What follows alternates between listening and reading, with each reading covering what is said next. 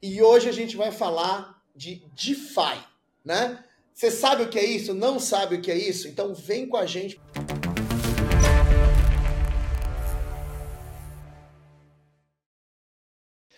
Bem-vindo a mais um episódio do Contos do Cripto. E aqui você já sabe, a gente fala de economia, blockchain e criptomoeda. E hoje a gente vai falar de DeFi, né? Você sabe o que é isso? Não sabe o que é isso? Então vem com a gente porque você vai entender sobre DeFi, Tradify, vai entender se empresa tem que fazer, se você já devia estar tá fazendo, se você quer fazer por onde começa. E para conversar com a gente de DeFi hoje, eu trouxe, eu vou dizer que provavelmente um dos nomes que tem mais lá dedinho no pulso, skin in the game em DeFi no Brasil, que é o João Ferreira. O João é da Picnic, cara. Eu, a gente gravou um tutorial, eu fiquei impressionadíssimo com o produto da Picnic. E o João é economista formado pelo NB, teve uma longa passagem de mercado financeiro com a parte de dados de mercado financeiro. Aí passou pro, pro, pro Uber, onde ele tinha uma responsabilidade de gastar todo o dinheiro de marketing do Uber Eats. E aí ele se apaixonou por Web3, DeFi, essa, essa coisa que a gente está aqui, que une a gente aqui, né, que está assistindo o programa e a gente que está aqui gravando. E ele fundou a Picnic, que é uma empresa que faz uma coisa muito legal que a gente vai conversar aqui no episódio, chamada Account Abstraction, para quem quer fazer DeFi sem ter que entender da MetaMask, Uniswap, pool de liquidez. Então, vamos direto para o programa. Então, aqui com a gente está o Kenão. Se apresenta aí, Kenão. Eu sou o Kenneth Correia, eu sou professor de gestão na FGV e eu estou sempre de olho como é que essas transformações digitais acabam impactando vários mercados. E hoje eu quero ver as novidades do DeFi, finanças descentralizadas aí. Mas antes de eu te passar a bola, Estevão, eu quero lembrar quem está assistindo a gente aqui, quem está nos ouvindo, não deixa de se inscrever no canal. Eu estou acompanhando as estatísticas, eu vi que 90% dos nossos ouvintes ainda não são inscritos, então aproveita, entra lá, se inscreve e não esquece, clica no sininho. E eu vou te dar uma outra dica. Eu não sou um cara muito aqui do, do sininho de YouTube e tal. Eu gosto mesmo de estar avisando por e-mail. Então, por isso, a gente fez uma, uma newsletter num aplicativo chamado Substack, que é muito legal. Que se você quiser, tem na descrição, aqui a primeira linha da descrição vai ter o nosso Substack. Você assina e você vai receber no e-mail todos os, os vídeos que a gente subir aqui no canal. Se você preferir assistir em vídeo, em áudio, você recebe tudo por lá.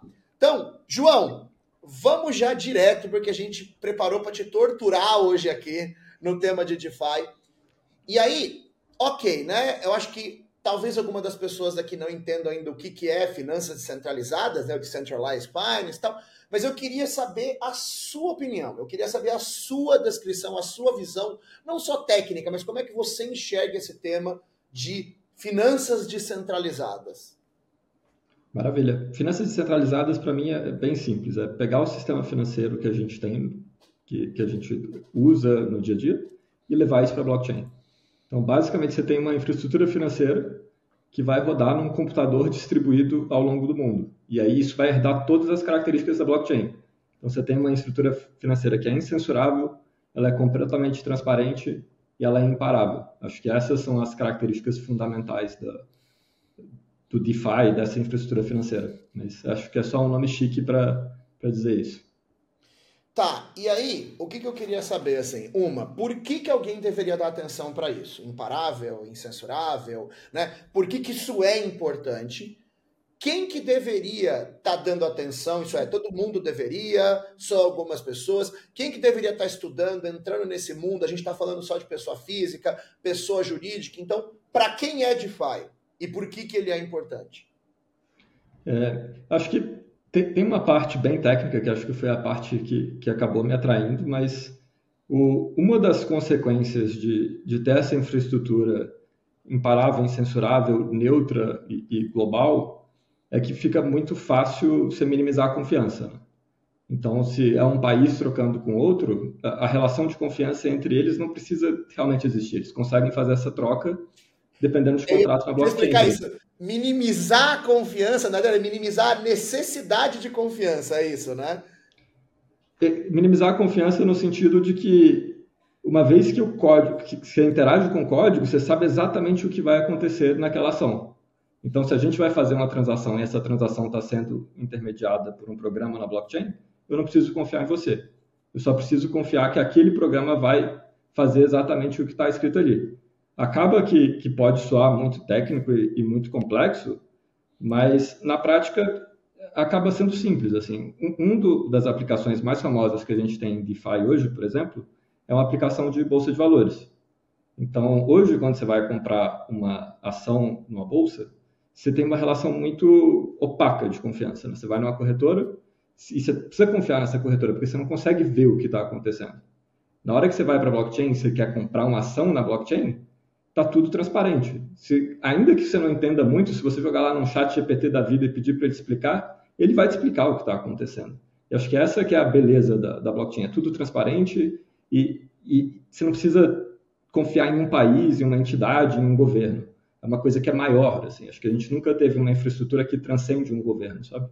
Então, acho que essa é a coisa que me anima muito, assim. E quem que deveria estar estudando, fazendo, empresa, pessoa física, jurídica, quem que deveria estar nesse jogo já? O, o jeito que eu enxergo hoje, acho que é uma tecnologia super nova, e, e acho que como todas as tecnologias no começo, a, as recompensas para quem pega é, essa onda, ainda quando é muito incipiente, são gigantes, né? Então, o pessoal que pegou a internet 30 anos atrás teve imensas oportunidades de, de, monetizar, de criar negócio em cima, etc. O pessoal que pegou YouTube 10 anos atrás, imensas oportunidades. Então, acho que pessoas que se interessam em finanças ou, ou que estão procurando por oportunidades de negócio e coisas afins, eu, eu acho que é um ótimo tópico para explorar, porque é uma coisa muito nova e que ninguém sabe exatamente onde vai parar. Assim. Acho que é um... Pô, muito legal, João. E deixa eu te perguntar assim, cara. E para quem nunca fez nada em DeFi? De repente a pessoa tem ali uma carteira, fez uma primeira transação em cripto, né, para se amigar, para conhecer, para ter contato. Por onde que a pessoa começa? Qual o caminho que você sugere para eu começar a fazer algo em DeFi? Kenneth, eu, eu sou suspeito para falar, mas o, o, a piquenique foi feita para exatamente esse tipo de pessoa. Então, tudo que a gente fez na piquenique foi tirar a fricção para uma pessoa que está entrando em DeFi conseguir acessar a DeFi e ter um, um gostinho do que, que é essa tecnologia. É, mas para quem quiser se aprofundar um pouquinho mais, a minha sugestão é começar a assistir vídeo no YouTube, procura DeFi, vai pegando o nome dos protocolos, abre o site do protocolo, cria uma carteira, aprende a usar. Acho que DeFi é, é uma tecnologia que, para realmente entender e aprender, você precisa usar na prática, você precisa é, se expor aos riscos e, e, e usar de fato. Acho que não é uma coisa que só vídeo de YouTube vai resolver. Mas tem alguma coisa específica que você acha que é mais fácil, assim, sei lá, é pool de liquidez, é, o que, que você acha que assim, é, é, vai nesse, tipo, estuda esse aqui, que esse aqui vai ser o melhor caminho para você começar. É, o melhor lugar para começar é o Uniswap, eu acho que é o, o protocolo mais é, OG de todos, é onde começou o boom do DeFi, então você vai conseguir trocar token A por token B, você vai conseguir adicionar liquidez. Legal.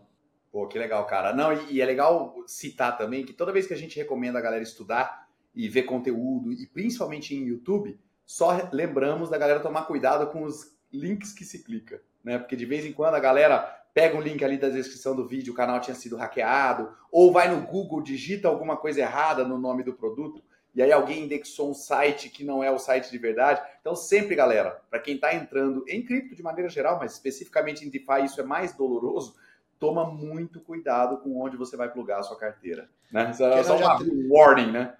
Já até peguei o link aqui para colocar nos links recomendados do episódio, então quem quiser olhar o Uniswap, o link está aqui embaixo na descrição. Boa demais. E aí, eu vou perguntar uma outra coisa, João. Queria entender o seguinte.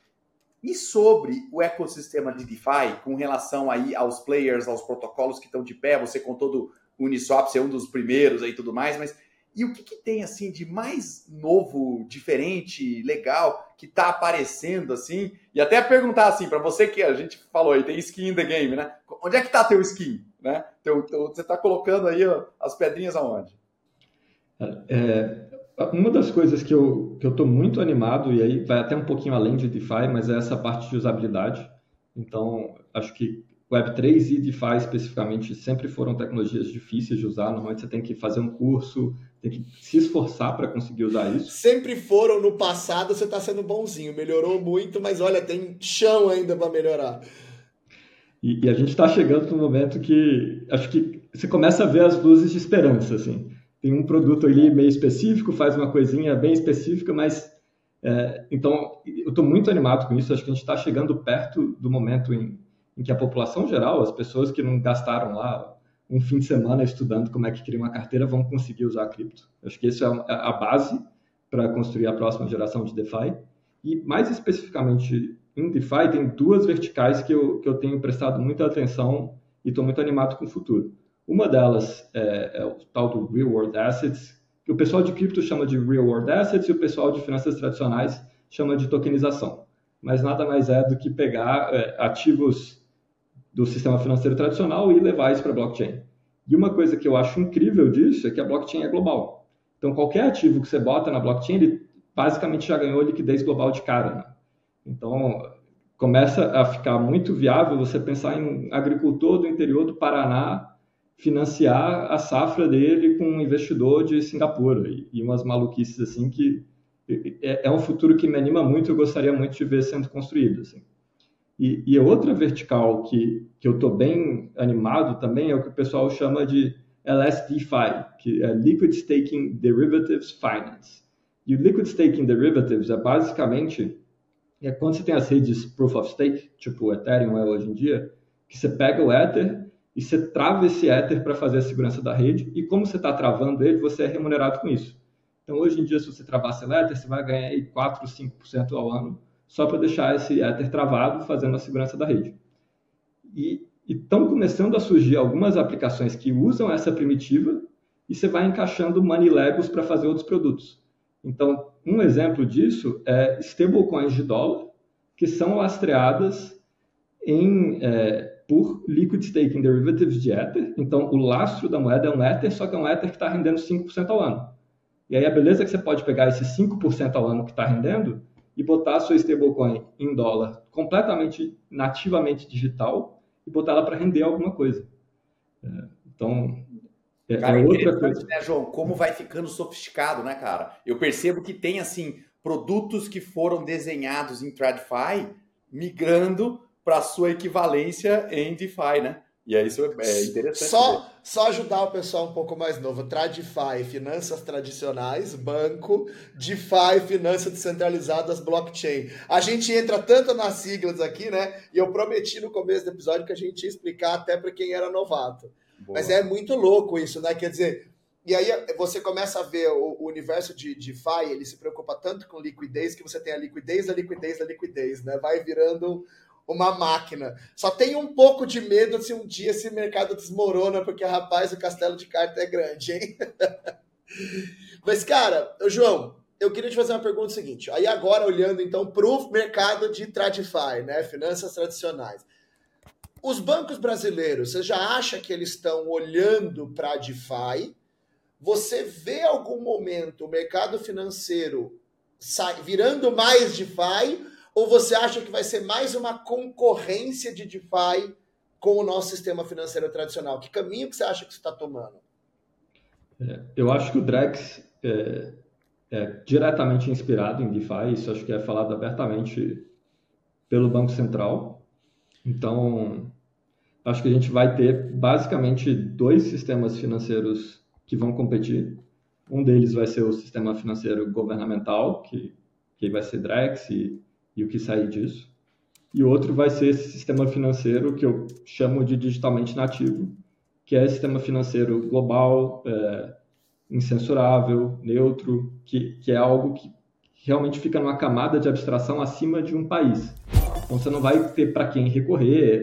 Toda a lógica de segurança, inclusive, é muito diferente. Né? É, no mercado financeiro tradicional, toda a segurança é feita esperando que se der algum problema, você vai lá e reverte aquele problema e está tudo bem. Assim, né? tipo, roubaram dinheiro de um cliente, você bloqueia a conta que o dinheiro foi parar, você tem todos esses recursos. Em DeFi você não tem esse recurso, né? E, e na blockchain... Mas você acha que, e você acha que nunca vai ter? O, o, o, por ser DeFi, isso nunca vai acontecer? Eu... A minha intuição é que não. Assim, eu, a minha intuição é que é um paradigma completamente diferente. É, e eu acredito que um dia a gente vai vai dominar esse paradigma ao ponto dele ser mais seguro do que o que a gente tem hoje, porque de fato você está estressando todos os sistemas, você está indo no limite de tudo, então as coisas não, elas são seguras porque elas foram testadas, elas foram tentaram explorar as falhas, todas as falhas possíveis e não acharam nada e aquilo continua sendo seguro. Então parece uma base muito sólida para você seguir construindo coisa em cima. É, eu só acho que é um problema tecnicamente incrivelmente complexo e que isso vai demorar um pouco. Acho que a gente não está não tá lá, ainda vai demorar. Eu acho que o momento que a gente está ainda é de uma tecnologia experimental, mas as primitivas sendo diferentes, eu acho que vai permitir a gente montar um, uma estrutura muito diferente em cima, e uma sociedade muito diferente em cima, e um sistema financeiro muito diferente. Isso é muito legal que você falou, porque sempre que eu vejo a pessoa falando assim, ai, mas Web3, DeFi, tem muito hack, as coisas dão muito errado. Eu falo, cara, é exatamente porque quem está lá hoje está sofrendo por você, está pagando pelos seus pecados do futuro. então, assim, e quanto mais essas coisas acontecerem agora, mais seguro vai ser para quem vier lá na frente, né? Então, hoje, eu posso muito bem ir lá, botar meu dinheiro, fazer uma transferência em blockchain errada e meu dinheiro ir para o void, né? E por, por nada no futuro vai ter algum sistema falando em usabilidade que vai impedir que isso aconteça, que você vai ter todos os passos para que na hora que eu aperte o botão a transferência seja segura. Agora o que você falou é, a partir do momento em que eu apertei o botão, aí realmente não vai ter mais volta, né? É, e aí, o que, que eu queria te perguntar, né? Então você falou, foi até legal que você falou do Drex, porque a gente gravou recentemente um episódio, inclusive, galera, quem não é assinante do canal assine, quem é, vai lá para ver o programa se não viu ainda. A gente gravou um programa de Drex com o time da, da Foxbit, que está dentro do sandbox do Banco Central lá do Drex, né? E Drex, Real Digital e afins. E o que, que eu queria entender assim, como que você imagina que vai ficar o ecossistema de DeFi no Brasil quando o que está sendo prometido pelo Banco Central, pelo Campus Neto sobre Drex, estiver implementado e funcionando? E aí, por isso, quero, com isso, eu quero, quero saber o seguinte: você imagina que vão ter empresas especializadas em DeFi para o Brasil, né, igual a gente tem hoje empresas do sistema financeiro brasileiro? Você imagina que as empresas vão estar tá concorrendo globalmente? Então, como você falou, eu vou estar tá pegando dinheiro para minha fazenda no Brasil, em Singapura? É, então, é, é uma competição global ou você acredita que as empresas regionais vão ter uma vantagem dentro desse, desse universo de FIDREX? A, minha intuição é que vão ser empresas globais com atuação local, igual a gente tem com as corretoras centralizadas hoje em dia. Né? A maior corretora brasileira é, comparando no Brasil é a Binance. É, acho que vai ter uma série de problemas. Talvez o, o que eu estou falando vá tudo por água abaixo e a Binance acabe ficando algo insignificante, mas a Coinbase está tá entrando no Brasil também. É, acho que, que como tem um, um componente muito grande de, de tecnologia, uma tecnologia que não necessariamente é super trivial fazer, e, e de construção de marca, de confiança, e é um mercado global, eu acho que faz sentido que empresas que tenham uma participação global sejam mais aptas a, a ganhar esse, o jogo de DeFi. O, o, jogo de Drex, esse eu, eu já enxergo muito mais dificuldade para as empresas globais competirem. Acho que é, a maioria dos bancos grandes que a gente tem hoje no Brasil são bancos brasileiros. Né? Acho que vai ter alguns bancos que não, mas, mas a minha percepção é que a maioria é. Então, eu acho que Drex vai muito mais replicar o sistema financeiro que a gente já tem e replicar as estruturas de poder que a gente já tem do que, de fato, virar isso de cabeça para baixo. Assim. Acho que DeFi tem mais essa chance de ser mais subjetivo, ver players novos e, e acho que a tendência é mais player global. Deixa eu ver, então a ideia seria mais ou menos o seguinte, né? É, se eu quiser pegar dinheiro emprestado via Drex, eu vou acabar pegando emprestado com um banco tradicional. E se eu quiser usar uma AVE, por exemplo, embora a AVE esteja dentro do, do, do sandbox do Banco Central, mas se eu quiser usar uma AVE para fazer um empréstimo, provavelmente eu vou estar rodando numa blockchain permissionless global, talvez Ethereum ou alguma outra que a AVE esteja. Acha que vai ser mais ou menos esse caminho? Eu entendo que sim. É, talvez você vai estar usando uma AVE via uma interface da Coinbase ou uma interface da Uniswap é, ou uma interface da Picnic. Legal, boa. E, e, João, deixa eu entender assim, cara, um outro termo que eu tinha aprendido recentemente nessas andanças por cripto aí foi o Money Lego. E você citou agora há pouco também Money Lego, acho que a gente não explicou essa aí, Estevão, dos conceitos. Eu imagino que o Drex, pelo que a gente vem conversando com o pessoal que está envolvido, também vai ter alguns tipos de automação, os seus próprios smart contracts, algo que de repente se assemelha a essa ideia, né, que a gente vai definir aqui do Moneynego. Ou você acha que o potencial, quando a gente fala do DeFi, tô falando globalmente, é muito diferente, assim, cara. O Drex está fechado, de repente, delimitado numa caixinha.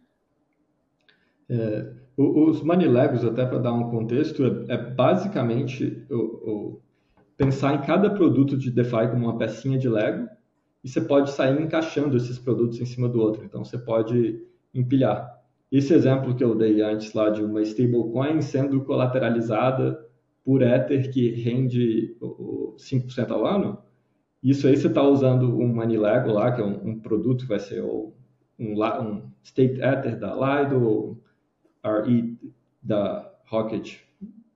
Você vai basicamente usar alguma infra de gerar yield em Ethereum e você vai, em cima disso, construir um produto que vai criar uma stablecoin.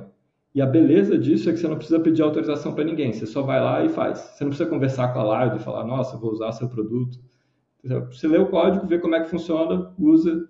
Então, normalmente quando você faz inovação em DeFi, em vez de você ter que construir a solução inteira, você aproveita a, a infraestrutura já existente e constrói só a pontinha que você quer fazer. E, e o, resultado disso é quando a gente teve o DeFi Summer lá em 2020, que foi um boom de projetos e protocolos novos. O negócio foi muito acelerado em ritmo de inovação, porque era muito fácil inovar. Você tinha que escrever literalmente 100 linhas de código, você já tinha um produto novo. É, e uma das coisas que, é, que, o, Banco Central é, acho que achou interessante em DeFi é essa ideia de poder ir juntando vários produtos e, e usar essa infra de DeFi para os produtos do sistema financeiro é, tradicional. Mas tem, tem uma diferença que eu acho gigantesca entre DeFi e Drex, que Drex acho que está indo por uma abordagem muito mais é, segura de tentar minimizar risco e não, não explorar demais. Então, acho que uma das coisas que, que, já começa a ficar claro, mesmo nesse momento preliminar, é que o que você pode escrever de código dentro da blockchain do Drex é super limitado. É, o, você não pode sair escrevendo qualquer coisa na sua cabeça. Acho que tem uma série de, de contratos que você pode escolher o que você vai usar, mas mas acho que a ideia é, é ser um sistema muito mais contido, muito mais robusto e sem tanta exploração. E DeFi basicamente não tem regra. Né? É, vale tudo, você pode escrever o que você quiser, coloca na blockchain, vai funcionar, vai interagir com os protocolos que, que já estão lá.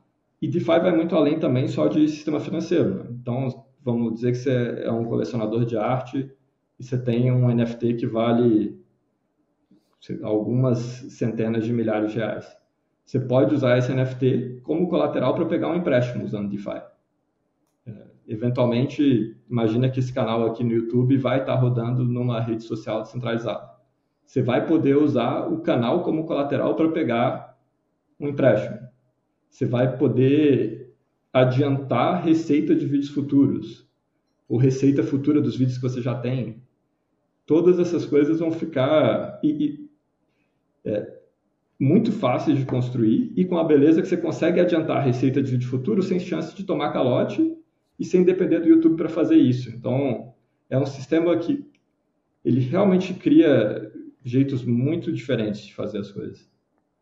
É, e João, e uma outra coisa que eu queria te falar, cara, a gente aqui, aqui mesmo no Contos do Cripto, lá no nosso episódio 20, já faz mais de um ano, a gente conversou com um gringo, um americano, que escreveu um livro, era DeFi e o Futuro das Finanças. Na época ele estava traduzindo para o português, agora já traduziu, já lançou o livro, está no Brasil, está tá vendendo aí em português, legal. Ele conta dos vários protocolos, ele traz uma visão que eu achei bem interessante, que é essa visão não para gente que está mais perto da tecnologia, mas a visão para quem mais está mais perto do mercado de dinheiro. E aí eu tive, assim, ficou na minha cabeça aquela época, que era o seguinte, eu converso, faço, eu e Estevam fazendo treinamentos em company, cara, a gente treina equipes como Santander, Bradesco, Banco do Brasil, a gente conversa com essa galera no dia a dia e traz novidade, faz um banho de loja tecnológico para eles, né? E eu sempre trazia uma frase tipo assim, cara, quem tem dinheiro para alocar tem que entender DeFi. Se você tem capital na tua mão, ou porque é teu mesmo, patrimônio próprio, ou porque você está cuidando dos outros, você não pode se dar o luxo de ignorar. Mas eu tenho visto, e eu acho que pelo papo com você hoje está ficando claro, que também não é só para quem já tem o patrimônio, né? Quando você conta esse exemplo, eu achei muito legal a ideia que você falou aí, né, cara? Você colocar o seu NFT, beleza, você vai ter que ter comprado ele. Mas e se você tiver o seu canal? E se você criar ativos digitais que não vão ter custo no sentido para você que criou, mas que tem valor e esse valor percebido, quantificado, vira algo que tem que ser que pode ser alocado, né? Então a minha pergunta para você é a seguinte: do ponto de vista de adoção em massa, para a gente falar o seguinte, cara, DeFi para todo mundo. No Brasil teve um movimento que o, o, o Nubank protagonizou essa discussão, a XP fez um pouco dela, que era assim, pô, vamos dar banco para os desbancarizados. A gente vai ter o DeFi para os eu não vou arriscar, né? DeFi, uh, desdefizados, né? Vai ter aí um DeFi para todo mundo, cara? Faz sentido? Quais são as barreiras aí para isso acontecer? Eu, eu espero muito que isso aconteça, Kenneth. Eu, eu acredito muito assim que é, a gente entregar DeFi para a população em geral é um sistema financeiro melhor que o que, que a gente tem hoje. Tem, tem uma frase que eu gosto bastante que é DeFi ganha quando for chamado finanças. Então é o, o que todo mundo usa. E, e, acho que uma das coisas que, que é muito óbvia de perceber valor no DeFi é que acho que DeFi eventualmente vai ser mais barato do que qualquer outra alternativa que a gente tem. Como você não precisa confiar em gente, é só código de computador, você vai conseguir rodar empresas gigantescas com pouquíssima gente. O, a Uniswap, por exemplo, é, se eu não me engano, a Uniswap estava fazendo um volume de 1 bilhão de dólares por dia com um time de 11 pessoas. Eu acho que é essa a métrica na época, que é um negócio absurdamente. É, é absurdo, acho, pensar nos sistemas, nos moldes tradicionais. Eu acho que se estivesse fazendo isso na Bovespa, você ia precisar de mais de 11 auditores, só para ver se estava tudo acontecendo certo. Assim. E, e, como você muda a infraestrutura, você, tá, você ganha, você herda muita tecnologia da blockchain, você ganha conciliação bloco a bloco, você ganha transparência, você ganha certeza de que aquilo foi executado do jeito que disseram que foi. Você, com um time de 11 pessoas, você consegue montar uma infraestrutura que escala infinitamente. Assim. E a Uniswap consegue ser muito maior do que isso com esse time de 11 pessoas, o que é absurdo. E, e, e isso acaba revertendo em custo. Né? Então, acho que os produtos financeiros mais baratos que a gente vai ter, por exemplo, vão ser via DeFi, ou via esse tipo de tecnologia, talvez é, no Drax, mas é, mas até lá acho que vai uma jornada grande. Assim. A, a, principal barreira que eu enxergo hoje é a usabilidade, acho que ainda é muito difícil usar. Mas a gente também falou em segurança, então é, é, é arriscado hoje usar DeFi, querendo ou não, é uma tecnologia muito nova, é uma tecnologia experimental, então podem acontecer hacks, podem acontecer erros por conta do usuário. É, tem, é difícil você manter custódia dos seus próprios ativos, então se você tem uma chave privada, você pode perder isso. É, é, é diferente a relação que, que você tem com o dinheiro. Né? Acho que hoje em dia a gente delega tudo para um banco. Quando você usa DeFi, você é responsável por tudo. E qualquer erro que você cometer, você pode perder tudo. Então, acho que isso é uma barreira razoável. Acho que produtos em DeFi, acho que a gente ainda não está lá. A gente está começando a ver algumas coisas legais, de, por exemplo, é, títulos do Tesouro Americano sendo tokenizados. Acho que é um, um baita produto para a gente do Brasil acessar é, via DeFi. Mas ainda não está no momento de, por exemplo, ah, quero comprar ação do mundo inteiro usando a mesma plataforma. Acho que isso seria animal, assim, você poder ir lá, comprava ação dos Estados Unidos, comprava ação da Índia, comprava ação da, nas, de empresa nas Filipinas, algumas cripto, tudo junto. Em um lugar todo se resolvia o seu portfólio de investimento. Eu acho que a gente vai chegar lá é, mas ainda não está lá. Então, a opção de coisas que você tem para fazer é bem limitada. E, por último, é, acho que a questão de, de, regulação e incerteza jurídica, incerteza de, de quais garantias que você tem é, nesse ambiente, acho que atrapalha muito assim, o, o desenvolvimento, a entrada de dinheiro, a entrada de liquidez. É, até hoje tem, tem conversas de insegurança jurídica com, o STC, por exemplo, que é um negócio maluco de se pensar, né? Que produto super simples, é, acaba atraindo liquidez para dólar, mas ainda é, é, é, uma reclamação constante de que não está no nível de clareza institucional e, e adoção e ser abraçado de fato pelos governos como uma alternativa válida que o mercado gostaria que tivesse. Ô, João, uma coisa legal que você falou, cara, foi a questão de número, né? Então, essa coisa do volume de transações com pouca gente. Eu gosto muito de acompanhar pelo DeFi Lama. Eu não sei se tem um site melhor, né? Mas eu gosto sempre de ver os TVLs lá, né? De novo, Estevão, momento definições, né? O valor total bloqueado, né? O valor total congelado lá, Total Value Locked, TVL, mas ele mostra primeiro o overview de vários protocolos, né? Eu estou com o site aberto aqui, tem mais de. Caraca, tem mais de bastante protocolo aqui, Sonar, mais de 3 mil. E ele fala em um TVL hoje de 37 bi de dólares, né, cara? Então, assim, é muita grana, não é uma coisa que dá para ignorar. Né? Então é legal. Você acha que tem algum outro site além do DeFi Lama que dá para acompanhar ou ali é, é, é bacana para isso? DeFi Lama com certeza é o melhor. Eu, eu, é o meu principal também. Show. Deixa então agora puxar aqui, que aí assim, né? Eu chamei o João para conversar com a gente, afinal de contas, porque ele é da Piquenique. Então, uma das coisas que eu achei que queria que você contasse para a gente, né? O que, que é o tal do Account Abstraction? Acho que a gente já falou um pouco disso, mas é legal dar a definição clara. O que, que a Piquenique faz? E a gente gravou também um tutorial ensinando a usar a Picnic, tá aqui no canal, vai lá assistir. E a Picnic, na realidade, também é Money Legos, né? Então, explica um pouco também do que, que é isso, do que, que é esse Money Legos que a Picnic usa atrás, né? Que o usuário muitas vezes nem vê.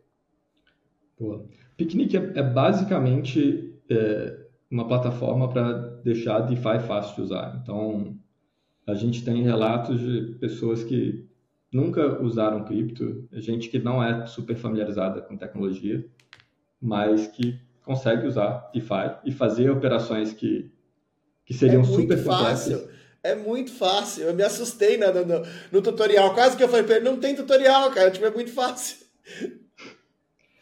Fazer operações... E, e assim, é fácil e as coisas que você está fazendo em DeFi são algumas coisas bem complexas de fazer. Então, uma das operações que a gente fez no tutorial com o Estevam foi adicionar eh, liquidez é, e fazer staking dessa liquidez. Então, é, é, basicamente um jeito de você rentabilizar é, uma criptomoeda ou uma moeda estável, um dólar ou euro.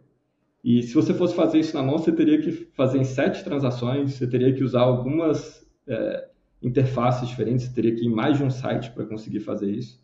E, e no Picnic você consegue fazer isso em uma só transação em alguns segundos. Então, o que a gente entrega é essa experiência super simplificada e, e o jeito que a gente entrega isso é usando o tal do Account Abstraction, que é o que o, o Estevão começou a pergunta falando.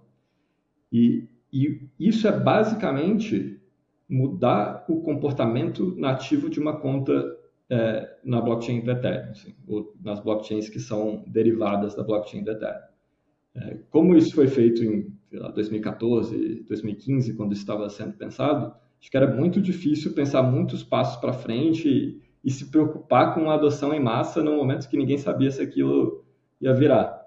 Então, é, se mantiveram algumas é, estruturas e, e, formas de lidar com a blockchain que não são as melhores se você quer ter uma adoção em massa. É muito difícil usar blockchain, porque foi o jeito que foi feito, basicamente. E Account Abstraction é, é basicamente criar um, um, uma nova estrutura de contas. Então, você para de usar a conta nativa da blockchain do Ethereum, você cria um programa que é uma conta, então uma, uma conta inteligente, uma smart account, porque é um, é um programa na blockchain. E esse programa, ele cura todas as dificuldades que, que são nativas da blockchain do Ethereum. Então, tem, tem um tal de pagar gas, então você precisa ter uma token específica para pagar suas taxas de transação. Quando você coloca isso é, num, numa conta inteligente, você não precisa mais se preocupar com isso, você não precisa mais se preocupar com qual rede que você está, você consegue executar várias transações de uma só vez, é, você não precisa decorar uma chave privada, então você, você ganha todas essas, essas coisas que acabam sendo. É, você ganha soluções para esses desafios de usabilidade que a gente tem desde o começo do, do Ethereum. Então, eu estou super animado com, com essa linha de soluções e, e com o que a gente vai conseguir entregar em termos de adoção em massa daqui para frente. Caraca, muito legal. João, para a gente partir para a última pergunta do episódio, é, eu sempre gosto de falar, terminar o episódio falando de futuro. Tipo, cara, aquela. É lógico que a gente nunca tem como saber como vai ser o futuro, mas eu gosto dessa projeção, né? Quando você olha para frente, como é que você enxerga o, o universo de, de DeFi impactando a vida das pessoas daqui 5, 10, 15 anos? Como é que você enxerga esse futuro mágico do DeFi em massa? Essas, essas previsões são ultra difíceis, mas e, e acho que vai depender de muita coisa. Assim, eu, eu vou, vou, fazer um comentário numa linha específica. É, acho que inteligência artificial vai ser um negócio monstruoso para nos próximos anos e, e na próxima década. Acho que DeFi vai casar muito bem com isso. Assim. Tem, tem uma anedota que eu acho genial, que é a gente já tem né, os, os agentes de inteligência artificial, que é o AutoGPT, o BabyGPT, que são basicamente entidades que você dá uma tarefa para ela e elas vão executar essa tarefa do jeito que elas conseguirem. Então, elas vão criar texto, vão publicar texto no Twitter, elas são bem flexíveis, elas conseguem interagir com outras coisas no mundo. E, e um ponto que eu achei genial é, tipo, o que, que acontece quando essas entidades começarem a ficar úteis e elas estiverem movimentando dinheiro? e ela faz uma transação que o dono dela não gostou. Esse cara vai poder dar chargeback ou não? Quem que é responsável por essa entidade? Os bancos vão querer lidar com isso? E o exemplo que esse camarada dá é que os bancos eles já é, criam barreiras gigantes de adoção para menor de idade, porque acontece um problema muito parecido. E o ponto dele é que blockchain não. Blockchain não vai discriminar ninguém. Essas, esses agentes vão poder ir para blockchain e, e fazer os negócios deles ali. Então, eu acho que é, é, essa vantagem de DeFi ser digitalmente nativo, de ser realmente um valor digital que não depende de mais nada, só daquele ecossistema, acho que isso vai casar incrivelmente com AI, acho que isso vai casar incrivelmente com o metaverso. E, acho que cada vez que DeFi ganha liquidez, ganha dinheiro, a tendência é puxar a liquidez de fora de DeFi para DeFi e dá mais utilidade ainda para essa liquidez. Então, se você traz o seu imóvel para dentro de DeFi, você pode usar isso de colateral, pegar empréstimo, é, você, você, ganha todas essas vantagens por ser um ecossistema de money legos e onde tudo se conecta. Então, eu, eu tendo a achar que DeFi é inevitável, ainda que muita gente queira brigar é, contra isso. Muito legal você falou. Eu fui num evento e eu vi um cara com a camiseta Technology Always Wins. Tecnologia sempre vence, né? Cara, João, eu quero te agradecer. Primeiro que essa sua resposta final foi muito incrível. Você falou que do que eu enxergo como a tríade da década, né, que é inteligência artificial, blockchain e metaverso, dessas três coisas vão impactar a vida das pessoas no nível que ninguém ainda está entendendo como vai ser. Mas quero te agradecer demais pelo tempo, pelas respostas incríveis. É, continua construindo aí o piquenique para facilitar a DeFi para todo mundo. E eu quero, acima de tudo, agradecer você que está aqui com a gente até o final do episódio, que eu sei que já foi lá, assinou, Substack, canal e tal, mas quero te agradecer de verdade por ter ficado até aqui. E a gente se vê no próximo episódio do Contos do Cripto.